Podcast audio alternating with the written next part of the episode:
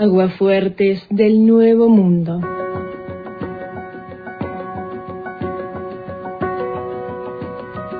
Buenos días, Antena.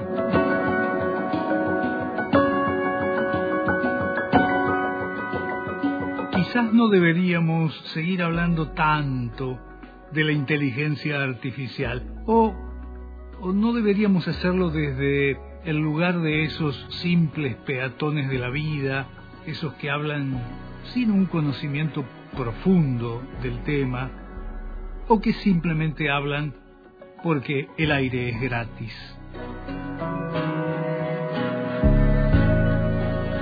Resulta inquietante que estemos ayudando a crear preocupación respecto de las implicancias que podría llegar a tener el desarrollo de una inteligencia no humana, robótica, con ínfulas de autonomía y con voluntad de criterio propio. Busco y rebusco y creo que esa preocupación tiene una porción imprecisa de origen en la enorme cantidad de historias distópicas que circulan acerca del fin de la humanidad a manos de un conglomerado de cables y chips que logren poner en funcionamiento por fin un cerebro positrónico. También, claro, hay otro componente que da sustento a esa preocupación. Es la desconfianza que despierta la doctrina del destino manifiesto de una potencia imperial de la que sólo caben esperar acciones para su propio y exclusivo beneficio.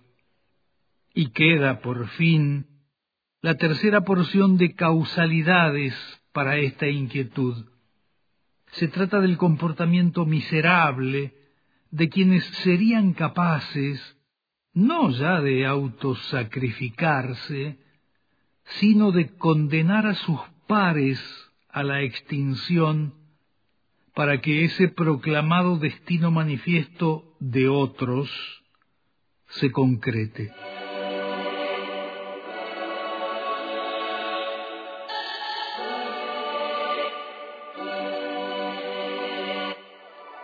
En ese magma de capacidades y fortalezas desbalanceadas e inequitativas, cuya mayor cuota parte ya ni siquiera es propiedad de un Estado, sino de corporaciones transnacionales sin alma, que alguien esté fabricando un golem hace más fácil pensar en que su uso estará siendo planificado para acciones perversas contra la humanidad antes que para ayudarnos a encontrar soluciones a la degradación ambiental o a la escasez de recursos naturales no renovables, al hallazgo de una cura para enfermedades que aún no tienen remedio, o la garantía de provisión alimentaria para ocho mil millones de personas, y también la certeza de que el porvenir traerá consigo una mejor calidad de vida para todas las personas que habitan el mundo. Todo eso podría quedar postergado, tal vez indefinidamente. Y allí surge otro dato que explica el desasosiego. Se hace patente cuando verificamos que llegamos hasta aquí con la cabeza formateada para dar preeminencia a la susceptibilidad. Una oleada nauseabunda de tecnopesimismo nos hace pensar que los dados están cargados para que nos caigan del lado inconveniente. Por eso resulta complejo permitirse concebir salidas fraternas. No es fácil cuando a diario convivimos con actitudes de egoísmo feroz o de desinterés despiadado. ¿Cómo podría nadie pedirnos que creamos en alternativas que mejoren nuestro estar colectivo en el mundo? Piensa cualquiera. Desolado ante tanto discurso atrabiliario o semejante reiteración de iniquidades individualistas. Entonces, cuando viene alguien a plantearte que en un laboratorio remoto y que ni siquiera alcanzas a imaginarte, hay un grupo de científicos que cada día logran avanzar un paso más en el desarrollo de redes neuronales artificiales, entonces uno ya está preparado para esperar lo peor. Aunque no sean iguales, los razonamientos son equivalentes a los que angustiaban a algún antepasado cuando se enteraba que un cometa se acercaba y venía a destruir la Tierra, o que el arribo de un nuevo siglo vendría acompañado del día del juicio final. Hay toda una tradición entre temerosa y supersticiosa, como la que late en un documento del siglo XV hallado en un monumento funerario de Inglaterra. El texto profetiza.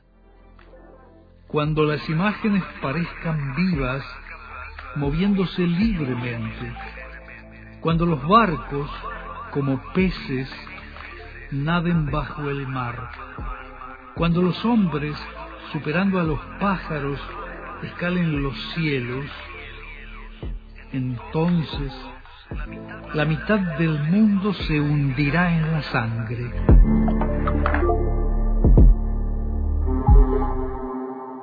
Es, claro, el pensamiento de una época pretérita, rica en supercherías, dogmas religiosos y convicciones o verdades subjetivas que devienen creencias indemostrables. Hoy deberíamos haber superado algunos estadios de esa razón que atrasa.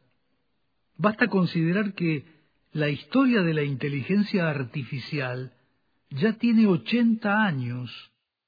Nació en 1943, cuando desde la lógica, la cibernética y la neurociencia computacional, los científicos Warren McCulloch y Walter Pitts presentaron el primer modelo matemático para la creación de una red neuronal. El primer ordenador de esa red neuronal se llamó SNARK y fue creado en 1950 por dos alumnos de Harvard, Marvin Minsky y Dean Edmonds, que serían fundadores del prestigioso Instituto Tecnológico de Massachusetts. Muy poco después, de hecho, en el mismo año 1950, Alan Turing publicó el test que lleva su nombre, test de Turing, que todavía se utiliza para valorar a las inteligencias artificiales.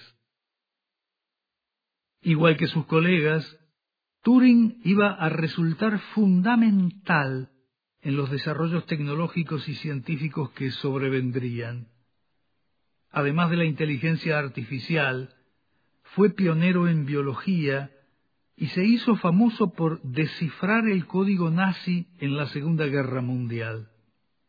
Era matemático, lógico, informático teórico, criptógrafo y filósofo, y está considerado como uno de los padres de la ciencia de la computación y precursor de la informática moderna. ¿Cómo es posible que el fruto del trabajo de estas mentes privilegiadas haya derivado hacia este estado de sospecha? ¿Será que no emitieron las señales adecuadas para fortalecer bases de confiabilidad en lo que estaban haciendo? o el rumbo se extravió después. En todo caso, sería criterioso poder establecer cuándo y por qué ocurrió.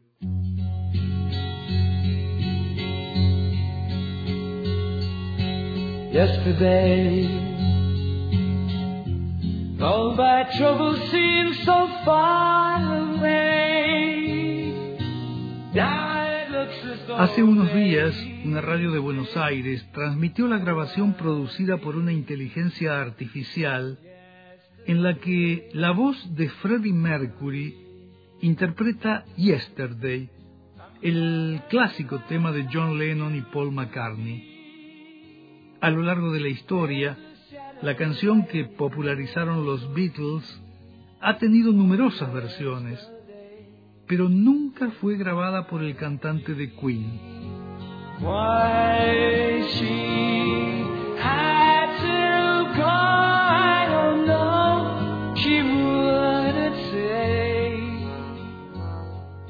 Es muy difícil sustraerse a la sorpresa ante la verosimilitud lograda, pero es igualmente imposible evitar pensar en los riesgos que entrañan las habilidades que poseen las actuales herramientas digitales.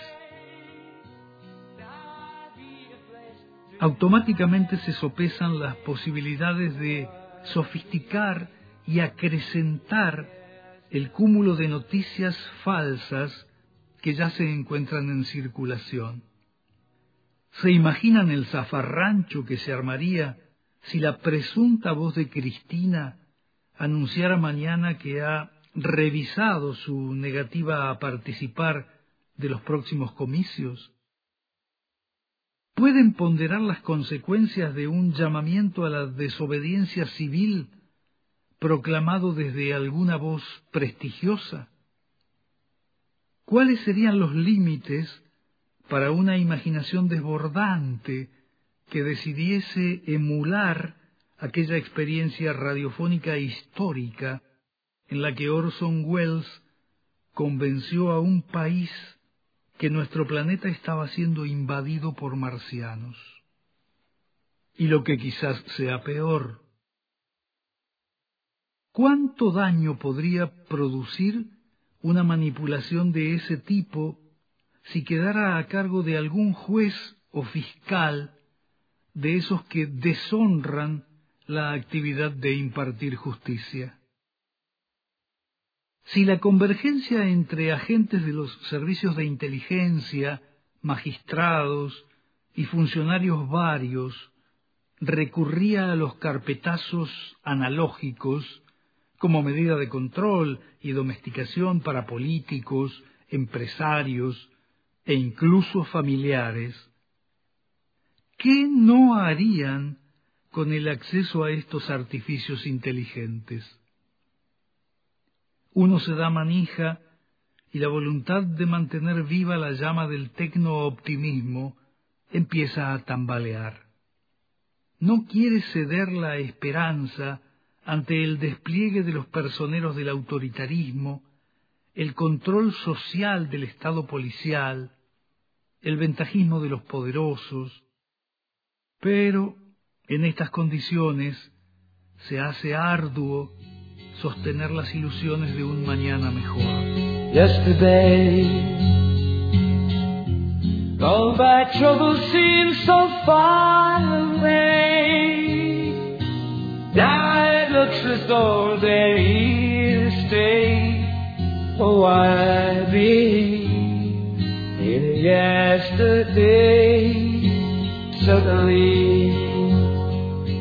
Para resistir con expectativas favorables, tenemos que propiciar en nosotros mismos un desacondicionamiento mental que nos permita creer, sin caer en niveles de conciencia ingenua que ignoran la realidad, que nos permita confiar en nuestra capacidad de discernimiento, evitando las interpretaciones simplistas y que nos posibiliten fortalecer ideales compaginando armónicamente argumentos emocionales y explicaciones racionales. Mientras conseguimos todo eso, sería importante y valioso establecer un tejido de relaciones interpersonales que nos ofrezca seguridades y confirme aquello que llega a nuestros sentidos.